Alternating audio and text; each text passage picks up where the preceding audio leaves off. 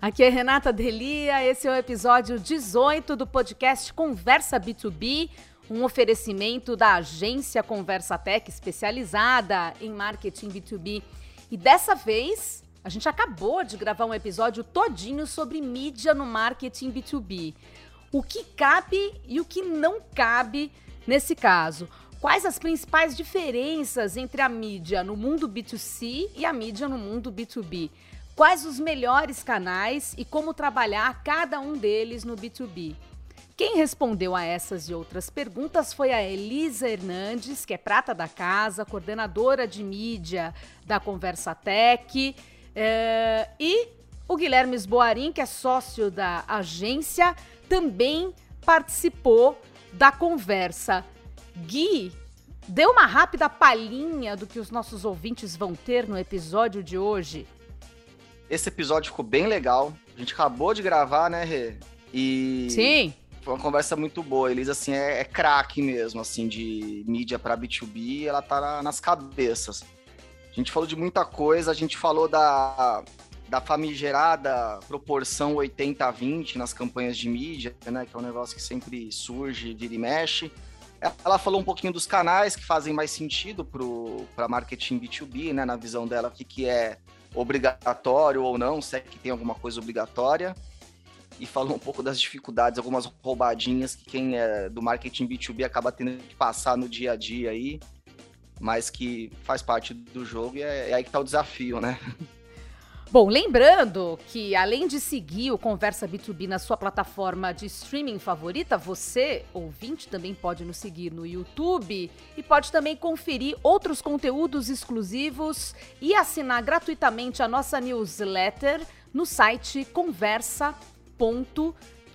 E aproveitando que eu já dei o meu merchan e o Guilherme já deu alguns spoilers do episódio, sem mais delongas, vamos ouvir o que, que rolou porque tem muita coisa legal. Olha só que coisa chique! Estamos aqui com a querida Elisa Hernandes, coordenadora de mídia da Conversa Tech e especialista em mídia aplicada ao B2B. Seja bem-vinda, Elisa. É um prazer ter você aqui com a gente, agora também no podcast, porque você é nossa colega de trabalho, né? Obrigada, Renata. O prazer é meu. Já estava empolgada para fazer parte aí do projeto da Conversa B2B e vamos em frente. Obrigada por lembrar de mim aí. É, lembrei tanto de, de você na hora de montar esse roteiro aqui com a agência que a gente vai direto ao ponto, assim, sem perder tempo. O que muda em relação à mídia paga aplicada ao B2C e ao B2B? Quais as principais diferenças? Bom, eu acho que para a gente falar de principal diferença é estratégia de conteúdo, tá? É, quando a gente fala de B2B e B2C dentro de plataforma de mídia paga.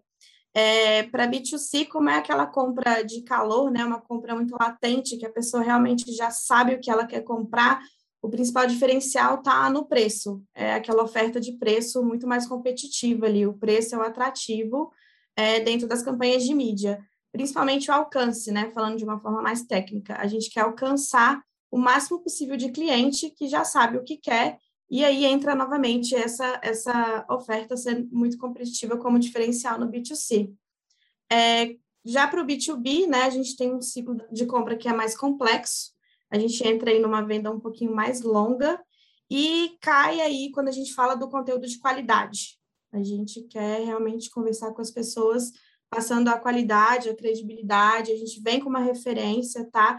E a mídia, ela entra muito bem nesse processo, né? Porque aí ela sabe com quem ela vai falar, para quem ela vai falar, para onde, quando a gente fala de canal, o canal que a gente vai estar, tá, com quem que a gente vai estar tá falando mesmo. Então, a gente trabalha muito bem esses conteúdos quando a gente fala de mídia paga para B2B. E o que me ajuda quando a gente traz novamente isso aqui para B2B é realmente a aceleração do processo de compra. É, a gente tem todas aquelas nomenclaturas né, dentro dos processos de B2B, de funil, de consideração, oportunidade. É, e aí a campanha de mídia, quando ela entra com todas essas nomenclaturas, ela fala de uma forma mais certa.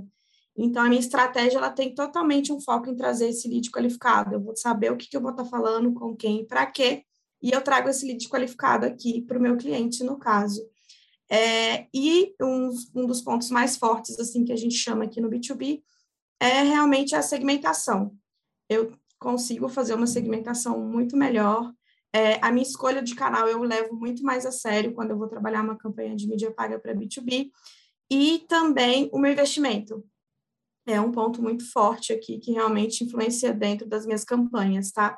E com todas essas estratégias trabalhando juntos aí, eles me ajudam a fazer que o cliente ele se mova mais rápido dentro do funil, tá? E aí a gente começa a falar de uma jornada de compra é, mais certa e até mais menos complexa de se fazer quando a gente trabalha com esses conteúdos aí de qualidade e credibilidade. Gui, complementos? Não, não, assina embaixo no que a Elisa falou. Quem sou eu para discordar? É melhor não discordar o... dela, não, que ela tá em cima de. Quer dizer, de mim ela tá em cima na tabela mesmo, de você também, né? No momento que ela é, é palmeirense. Estamos mal aqui. Ela, ela veio nos afrontar com uma camisa do Palmeiras, né? Nessa, nessa gravação, para quem não tá vendo, entendeu? O verde, né? Do, da porcada, ainda por cima, ela veio esfregar isso na nossa cara, na minha principalmente, mas na sua também, Guilherme. Prossiga. Na minha também. É, na sua é, também. Só para contextualizar, não sei quando você, ouvinte, está ouvindo isso, a gente está na véspera da final da Libertadores. É, é uma quinta-feira, não estamos trabalhando de final de semana, não. E a Elisa tá tensa aqui, foi até bom colocar no podcast para ela espairecer um pouquinho. Ela só não está mais tensa que eu, que sou São Paulina. For the records, deixar claro isso. É, do que a Elisa falou, uma coisa que eu quero até reforçar é a questão de diferença no investimento. Porque geralmente as campanhas de B2C têm um investimento muito maior de veiculação, falando especificamente de veiculação. Porque é, tem um lance do alcance, você tem que falar com muito mais pessoas, tá? O B2B, por vezes, você tem umas campanhas hiper nichadas, então, obviamente, o valor de veiculação vai ser proporcionalmente diferente. Às vezes, um pessoal que está mais acostumado com campanha B2C pega os valores de B2B e fala: Nossa, mas vou trabalhar só com isso? Aqui não, mas é que aqui você está trabalhando com decisores e decisoras de mercado X que trabalham nessa posição. Então, faz todo sentido o seu investimento menor mesmo.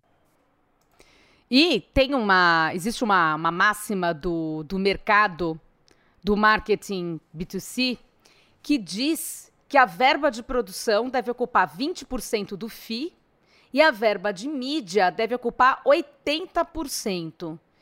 Isso se aplica ao B2B, porque afinal os conteúdos B2B são muito mais complexos, as audiências costumam ser nichadas, porém mais qualificadas e técnicas, né? Como a gente já começou a levantar aqui. Como é que fica essa equação no B2B, Elisa? Olha, eu acho que no B2B é o que o Gui falou, é um pouquinho diferente, né? A gente investe muito mais na mensagem que a gente quer passar é, do que dentro das campanhas de mídia, falando tecnicamente mesmo. É exatamente pelo fato que a gente já sabe com quem a gente vai falar, então a gente já tem tudo muito bem montado e muito bem é, segmentado, né? Ao ponto de realmente já saber qual investimento que a gente vai colocar dentro das plataformas aí. Falando em números, Gui, eu acho que é, fica bem diferente, né, do, do B2C. É bem por aí mesmo, Elisa. Até porque, vai, vamos pegar essa lógica de 80 a 20 que é aplicada no B2C, no caso. No caso do B2C, até para em pé, vamos dizer, porque você tem um volume grande de investimento em veiculação, porque você tem um grande público a ser atingido. Então, a, a fração, 20% desse investimento grande, ele deve ser suficiente, sim, de maneira geral, tá, gente? Ele deve ser suficiente para você produzir uma boa mensagem. Porque é aquilo, a mídia sozinha não faz milagre, né? O fato de você estar veiculando que vai dar resultado, é o fato de você estar levando a mensagem certa para a pessoa correta, né? Então, para fazer a mensagem certa, você tem que ter um bom investimento. Então, dentro do B2C, você pega 20% do, do montante de 80%, você consegue ter um, um determinado é, uma determinada capacidade de produzir uma boa mensagem. No B2B, essa lógica costuma não funcionar. Por quê? Porque o valor de, de veiculação é menor.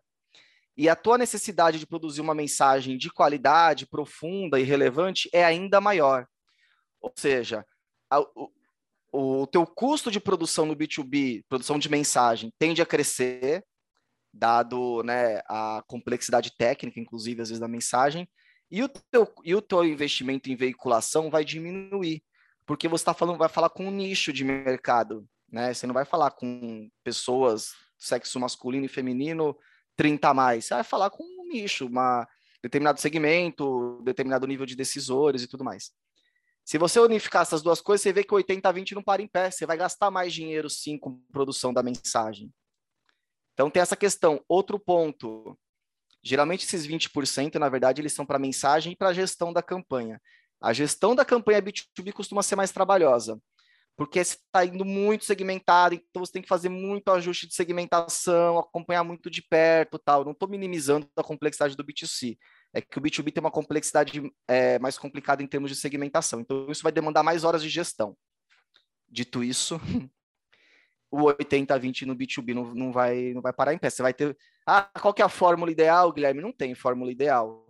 Eu estou falando isso pra, porque muitos profissionais ainda se assustam quando estão no B2B. Nossa, mas aqui eu estou gastando metade para fazer a mensagem, gestão e metade de veiculação. Isso pode acontecer.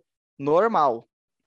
Só não acho que é uma boa inverter, né? 80%, por exemplo, em mensagem e gestão e 20% apenas em veiculação. Tem um meio termo, mas cada mercado é um mercado, vai ter um, vai ter que, vai ver como pesa essa balança. Mas esses extremos 80 a 20 não, não vai rolar, tanto né, para veiculação quanto para 80 para produção. Outra questão bem objetiva para Elisa, que veio direto dos nossos universitários. Existem canais obrigatórios para mídia no B2B? E caso positivo, quais são eles? Olha, hoje eu acho que obrigatório é onde o cliente vai estar, tá, né? Sempre ali a gente vai buscar onde o cliente vai estar tá para conversar com ele diretamente. Aqui na conversa eu fui até surpreendida, né? Que eu não, não tinha trabalhado ainda, por exemplo, é, o B2B dentro de rede social, Facebook, Instagram. E a gente tem clientes aqui que é fortíssimo, a gente consegue falar com todo mundo dentro de rede social, Facebook e Instagram, tá? É, mas, assim, quando a gente fala de canal é, obrigatório, a gente tem que pensar muito na estratégia, né? A solução que, que o cliente quer, o momento que o cliente quer, e aí voltamos de novo no investimento, que as plataformas, os canais, eles têm é, diferenças de investimento também. É, o investimento, ele anda muito junto com a estratégia dentro dos canais. A gente paga muito diferente dentro dos canais, principalmente para B2B, tá? É, só que se a gente for falar de canal obrigatório hoje, eu acho que o que vem forte na cabeça direto é o LinkedIn, né? Que é um canal que a gente realmente usa para segmentação, para gerar lead qualificado para B2B. Eu tenho opções de formatos que me dão muito mais confiança para passar as mensagens que eu quero passar, então ele já tem essa força também quando a gente fala de, de LinkedIn. É, e o LinkedIn, ele pode falar que é um canal que se casa aí com grandes marcas para a gente falar dentro do cenário de mídia paga para B2B. Só que voltando lá para o Facebook e o Instagram, que hoje é um canal que eu defendo bastante quando a gente vai conversar aqui, é, eu, eu trabalhei na, com a HubSpot na plataforma em 2020 e eu vi que eles fizeram uma pesquisa que mais de 70% dos compradores B2B, eles usavam a plataforma de rede social como um suporte para decisão. Então, além deles já receberem a mensagem, eles já terem procurado alguma coisa em outros canais, eles iam realmente fazer uma busca para ver se estava acontecendo alguma coisa dentro das, dessas redes sociais. E, e, isso é muito interessante, né? A gente começa a entender que a marca ela precisa estar tá ali numa rede social também de Facebook e, e Instagram. E aí a gente entra para o Google também, que é um canal que a gente trabalha muito forte dentro do, do marketing B2B. É, hoje a gente trabalha muito mais o, o, Search, né, que é o canal de busca, o maior canal de busca é o Google, então a gente trabalha muito mais o, o Google Search. É que o Google tem as outras variações, né? Ele vem com o display, ele tem o discovery, que são formatos mais de interesse. Então, a gente traz o Google aí, o Google, que, que é um canal que não dá para mentir, que é a nossa maior plataforma de busca, e um canal que é primo, que eu chamo de primo do Google, que a gente tem trabalhado também aqui em mídia paga, é o YouTube, que ele virou aí a segunda rede de pesquisa, tá? É, dentro do, do mundo aí do digital, e não dá para a gente ficar fora dele também, principalmente porque ele tem essa inovação do formato de vídeo, às vezes, que a gente consegue trabalhar é, dentro do, do YouTube. Mas falando de canais obrigatórios hoje para o B2B, é realmente isso. Acho que é onde meu cliente está. Eu tenho que realmente entender é, a linguagem que eu quero falar, para onde que eu quero falar, para eu escolher esse canal. Mas esses quatro são hoje muito bem trabalhados, assim, diferente da, diferente da estratégia que a gente usa. É, no YouTube tem, é, inclusive quando a gente está trabalhando com, com B2B e com tendo como público-alvo pequenas empresas, por exemplo, é, o YouTube é sensacional porque é, ele é o primeiro lugar onde você, tanto como pessoa física, né, quanto, como pessoa jurídica, quando você é dono do seu negócio, vai buscar o, o tal do how to, como é que eu faço uma determinada coisa? Step by step, né? Como é que eu faço isso aqui uh, uh, acontecer? Né? E ele funciona muito bem para case, né? Ele tem essa coisa da comprovação que uma coisa é você escrever um texto de um case, outra coisa é você mostrar esse case, né? Você mostrar lá uma solução, é, um produto, um serviço, com aqueles depoimentos, com aquela alegria estampada na cabeça de quem teve os seus problemas resolvidos. Né? Então o YouTube ele é, é não tem como fugir do YouTube, é natural que as pessoas procurem diretamente é, nessa rede, não só no Google. Fala, Guilherme. Não, inclusive, alguma, falando do YouTube também, algumas buscas, como Google e YouTube são primos, que nem a Elisa falou, são da mesma empresa, muitas buscas feitas no Google, o Google entrega como resultado conteúdos do YouTube. Então, inclusive, você tem essa dupla cobertura, porque dependendo do how to é um bom exemplo. Tem alguns how to que você coloca no Google, o Google entende, cara, a melhor resposta para isso é esse vídeo do Google e tal, joga ali. Então, é uma é uma estratégia fundamental, sim.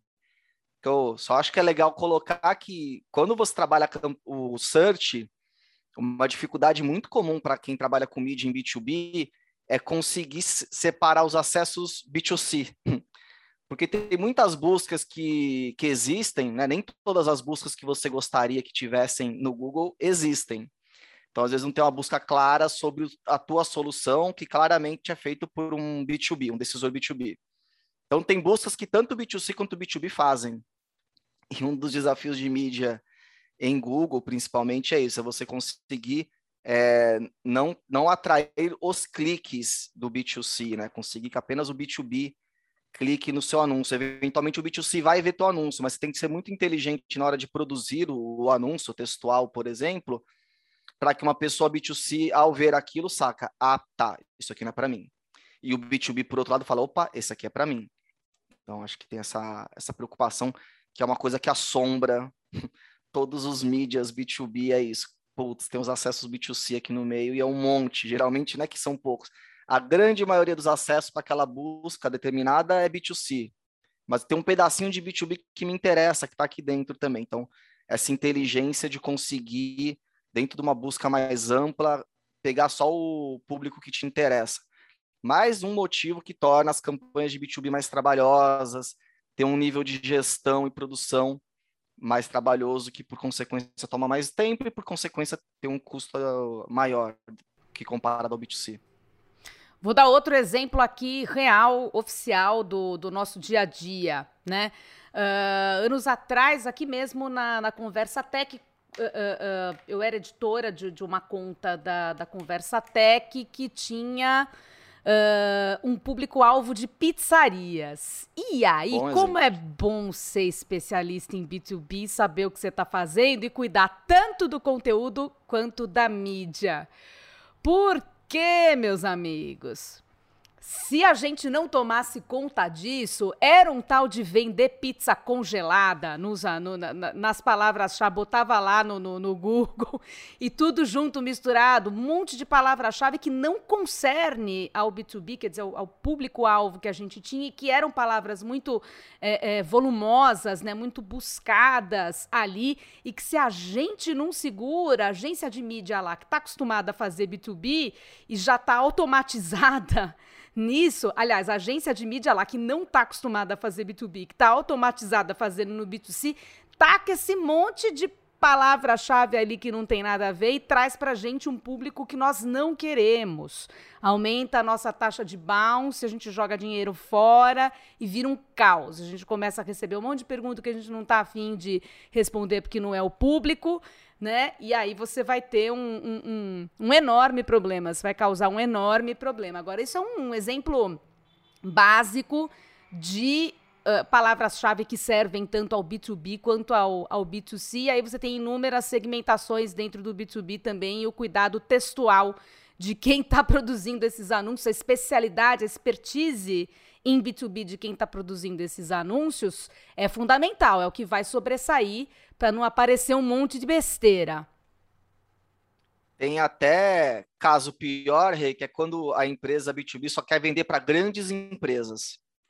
Tem essa também. Aí, bom, vou fazer a campanha de search. Puta que pariu aí, né? Como diz o. Como diz o poeta. Eu tenho que pegar uma palavra que é B2B, mas eu preciso cortar para B2B grande ainda por cima. Então é isso. A vida de mídia de B2B simples não é. Fora o leilão, né? Tem produto, tem serviço que ele serve para o B2B grande e para o B2B pequeno. Né? E são as mesmas palavras-chave. Então, assim, como é que você faz esse esse recorte, né? No máximo, assim, o cara vai ter, sei lá, uma versão um pouco mais barata, mais enxuta para o B2B pequeno, mas são as, é basicamente a mesma coisa. Então aí é, é um problemão, é um pipi, não, um abacaxi, e a Elisa levantou a mãozinha que ela quer falar outra coisa. Era exatamente esse gancho que eu ia puxar, que aí a gente cai para o leilão, né? Além de sofrer aí com a palavra B2B e B2C, às vezes eu tenho ela nos dois casos e eu preciso entrar no leilão tanto para o B2B tanto para o B2C, né? Então aí a gente volta para o conteúdo, né? É importante o tanto que o conteúdo da, do anúncio tem que ser muito, muito B2B mesmo para a gente poder entrar no, no leilão certinho, porque ainda tem essa querida parte do Google aí, que é o pagar as palavras-chave, não só estudá-las e pesquisá-las, tem o, o pagamento da bendita palavra-chave também. E não desperdiçar, pelo amor de Deus, né? Porque desperdício de palavra-chave também não é uma boa. Agora, considerando que o LinkedIn é a rede B2B por excelência, como é que funciona especificamente nessa rede a mídia? Quais as diferenças do mundo do Google, do Facebook, do YouTube para o LinkedIn, Elisa? Bom, eu sou do time LinkedIn, e acho que eu já mostrei para o pessoal da conversa que LinkedIn é, é minha praia, é o que eu gosto de trabalhar e é o que eu tenho mais confiança de trabalhar hoje para o B2B, né? É, a gente brinca que é um canal obrigatório, a gente tem que fazer o LinkedIn aí quando a gente vai fazer uma campanha paga para B2B. E ela já tem um, um, objetivo muito claro, né? Ela quer criar e, e, crescer relacionamento profissional. Então, a gente já tem essa confiança quando a gente fala esse papo. E quando a gente fala do usuário do LinkedIn, indiferente se ele é um dono de uma empresa ou se sou eu, por exemplo, é, os perfis que a gente mais segue são páginas de cliente. Então, tá tudo na, na, nessa mesma bola, assim. A gente está realmente falando de empresas para empresas aqui, quando a gente trata é, do LinkedIn. E eu acho que as principais assim diferenças da, das outras dos outros canais a gente consegue trabalhar o embalde marketing por exemplo muito forte dentro da plataforma pelo fato da linguagem que a gente trabalha dentro dos anúncios é, o jeito que a gente vem para passar aquela credibilidade que a gente já conversou os exemplos que vocês deram aí né quando a gente consegue trazer um case é, a gente traz também é, números, é, a gente consegue fazer falar essa linguagem, né? a gente pode mostrar um desempenho uma citação, é uma linguagem que a gente realmente vai chamar o interesse para quem quer ler aquilo e quer converter com aquilo que está lendo, né? Então, o LinkedIn ele tem essa força em relação aos outros, os outros canais. E aqui eu tenho mais segurança também para traçar, traçar um objetivo de campanha, tá? É, eu falo que é até mais fácil, às vezes. A gente brincou aqui com as palavras-chave. Se vai para o B2C ou para o B2B, lá no LinkedIn eu não, não vou passar por isso. Eu vou realmente ter o meu forte, que é a segmentação eu consigo segmentar por cargo, por empresa, por tamanho de empresa, por taxa de crescimento, é, formação da pessoa. Então, assim, eu não fico focada naquele, no interesse, que é só rede social, por exemplo, ou só a palavra-chave e a localidade, que é dentro do Google e YouTube. eu consigo ir além, eu consigo, tipo, realmente segmentar uma pessoa que eu quero conversar com ela. E aí a gente cai para formato, que eu acho que é um ponto que também se destaca muito dentro do LinkedIn. A gente tem diversos formatos de entrega de mídia ali, que eu consigo é, segmentar mais ainda a minha mensagem.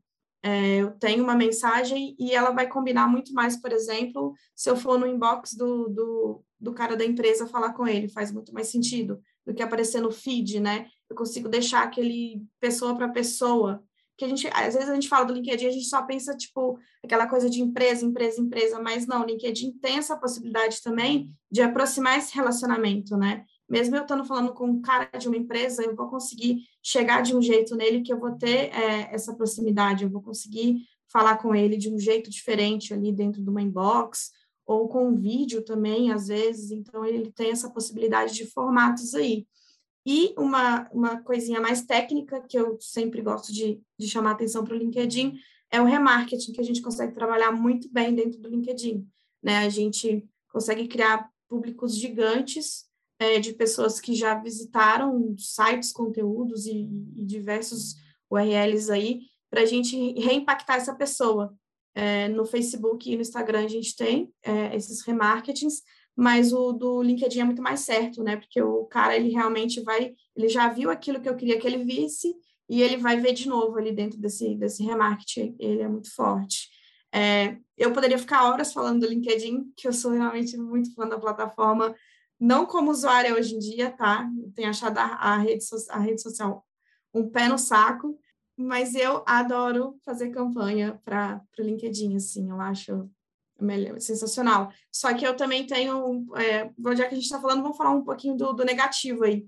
Eu já demoro mais para trazer, mesmo eu sendo muito mais segmentada, o meu retorno é um pouquinho mais demorado do que nas outras plataformas. Eu demoro um pouquinho mais para realmente ter essa conversão ali dentro, tá? Do, dentro do canal. Mas, sem dúvidas, é meu favorito aqui para fazer mídia paga outra coisa que eu acho legal do LinkedIn, que é essa super segmentação que ele oferece. Acho que de segmentação é a plataforma mais completa que tem, como a Elisa bem disse. Ela viabiliza, inclusive, que seja uma boa ferramenta de ABM, né, do Account Based Marketing, porque você consegue, obviamente, se você quer vender para uma única empresa que não tem tanto funcionário, você não vai conseguir fazer a campanha. Não dá para fazer a campanha para cinco pessoas, tá, gente? Tem que ter um volume mínimo. Mas você pode, de repente, ter algum grupo de contas que, sei lá, vai, vou dar um exemplo, 50 contas que você mapeou, você consegue segmentar para é, funcionários desses departamentos, dessas 50 contas, sejam impactados com essa comunicação. Vocês conseguem fazer um negócio hiper direcionado, que aí no caso do ABM faz super sentido. Então, o LinkedIn ajuda nisso. A gente consegue tirar esse proveito da capacidade de segmentação da ferramenta, da plataforma. E aí é o seguinte, estamos aqui falando de, de LinkedIn e eu tenho uma pergunta para jogar primeiro para o Guilherme, depois pedir o complemento da Elisa. A mídia sozinha faz verão? Ou ela precisa de outras andorinhas, outras ações dentro de uma estratégia maior para fazer efeito lá no, no LinkedIn? Não, é assim, tem muita companhia que acaba ficando bastante dependente de mídia. Assim, de fato, sempre vai ter uma, uma dependência muito importante. Até porque, dando um passo atrás, é importante você usar a mídia não só para conversão. A, mídia tem um papel de nutrição no B2B fundamental. Então, ah, vou fazer só campanha de fundo de funil, tal. Putz, está perdendo oportunidade, assim. Faz uma campanha que ajude a nutrir, capturar interessados mais em topo usa os canais para ir nutrindo e, e, sim, ter uma boa campanha de fundo de funil tal. É essencial ter essa construção completa na, numa campanha de mídia.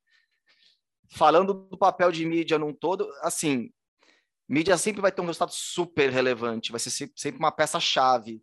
Conheço pouquíssimas empresas que ah, abrem mão de mídia, o tal do SEO, por exemplo. Tem muita gente que quer ter resultado de SEO, mas, cara, é difícil ver uma empresa que consegue entregar resultado apenas com SEO.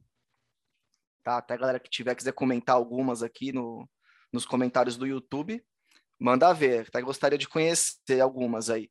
Então, assim, mas é importante ter o mix, tá? Então, assim, é importante você ter os canais de mídia pago, é importante você ter o alcance orgânico também, tá? importante você ter seus canais próprios, onde você conseguiu conquistar uma audiência própria também, porque no final é isso, mídia você acaba, né, pegando a audiência de outros canais. Conquistar a sua própria audiência é um pulo do gato no, no marketing B2B, importante, é um negócio que não se faz do dia para a noite, dá trabalho, custa dinheiro, mas dá bastante retorno também. E acho que em termos de visibilidade, além de mídia e canais próprios, orgânicos, também você busca ser sempre referenciado em outras em outros canais, em outras mídias, em outros portais, né? Você tem aquele alcance orgânico, inclusive em outros canais que não sejam os seus, né? Os tais de canais de referência e tal, né? Eu acho que é importante ter, ter isso em mente, assim, esses três blocos, quando você for pensar, beleza, preciso distribuir minha mensagem. Acho que é mídia, canais próprios e ter esses canais de referência que seu conteúdo é tão relevante que eles te citam, eles colocam seu conteúdo ali também. Seus complementos, Elisa.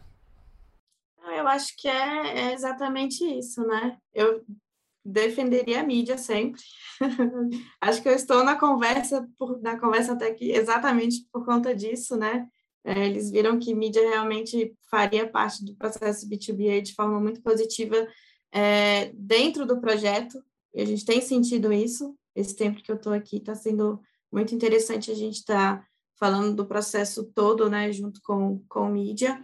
Mas um ponto legal até que a gente trabalha, voltando para o LinkedIn, a gente trabalhou até o social selling, né, Gui, no, numa das nossas campanhas de IBM, e a gente viu é, a diferença que faz, assim, junto com uma campanha de mídia. A gente fez as duas ao mesmo tempo, então a gente sabia com quem a gente estava falando lá dentro do LinkedIn, pelo fato da nossa segmentação é, para as campanhas pagas, e foi uma complementação, assim, sensacional que a gente teve. A gente realmente é, enxergou um cenário muito, muito maior do que pode ser só apenas ali pagando por ele, né? A gente realmente entendeu que a gente consegue é, trabalhar com várias coisas ao mesmo tempo em, em, tempos curtos e foi um resultado muito interessante. Então eu acho que são vários fatores mesmo aí de acordo com o que o Gui citou, mais a, a mídiazinha aí sempre que não pode faltar mas que eu tenho aprendido cada dia mais, aliás, aqui dentro da Conversa Tech, que as coisas complementam mesmo. A gente vai aí vendo que são prédiozinhos, né, que a gente vai construindo. Não, sem dúvida. Esse lance do, de mídia ser o combustível para algumas iniciativas e ter um papel complementar é, é fundamental também. Não dá para a mídia ser um, uma frente isolada que não conversa com o teu conteúdo, que não conversa com a tua estratégia de ABM, que não conversa com a tua estratégia de social selling, tudo mais. É, tem que ser tudo muito interligado. Então, é importante a Elisa ter dito isso, assim, porque às vezes pode ter uma tendência de usar a mídia só para fazer campanha de fundo de funil, para capturar a oportunidade latente em alguma rede social que eu identifiquei. Cara, mas é ter um potencial muito maior, inclusive de ser suporte para campanhas mais específicas, que nem a gente falou de social selling ABM aqui.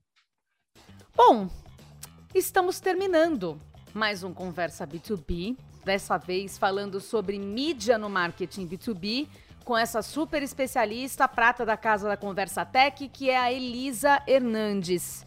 Elisa, foi bom para você?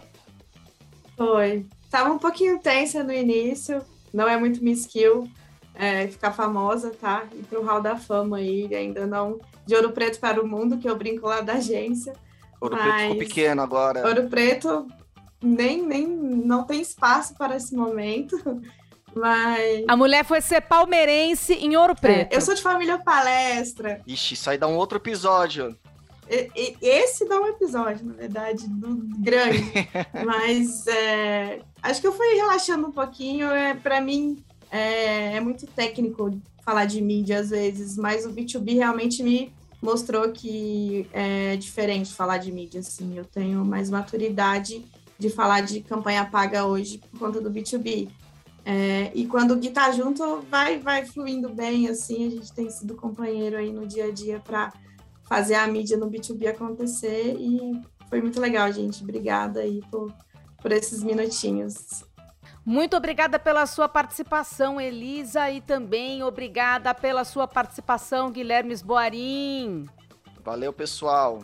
Mais uma. Valeu, Elisa. Super legal, gostei. Sempre bom discutir com ele. A gente já discute isso no dia a dia, é bom discutir agora em público, né? Sim, Legal. Pro mundo.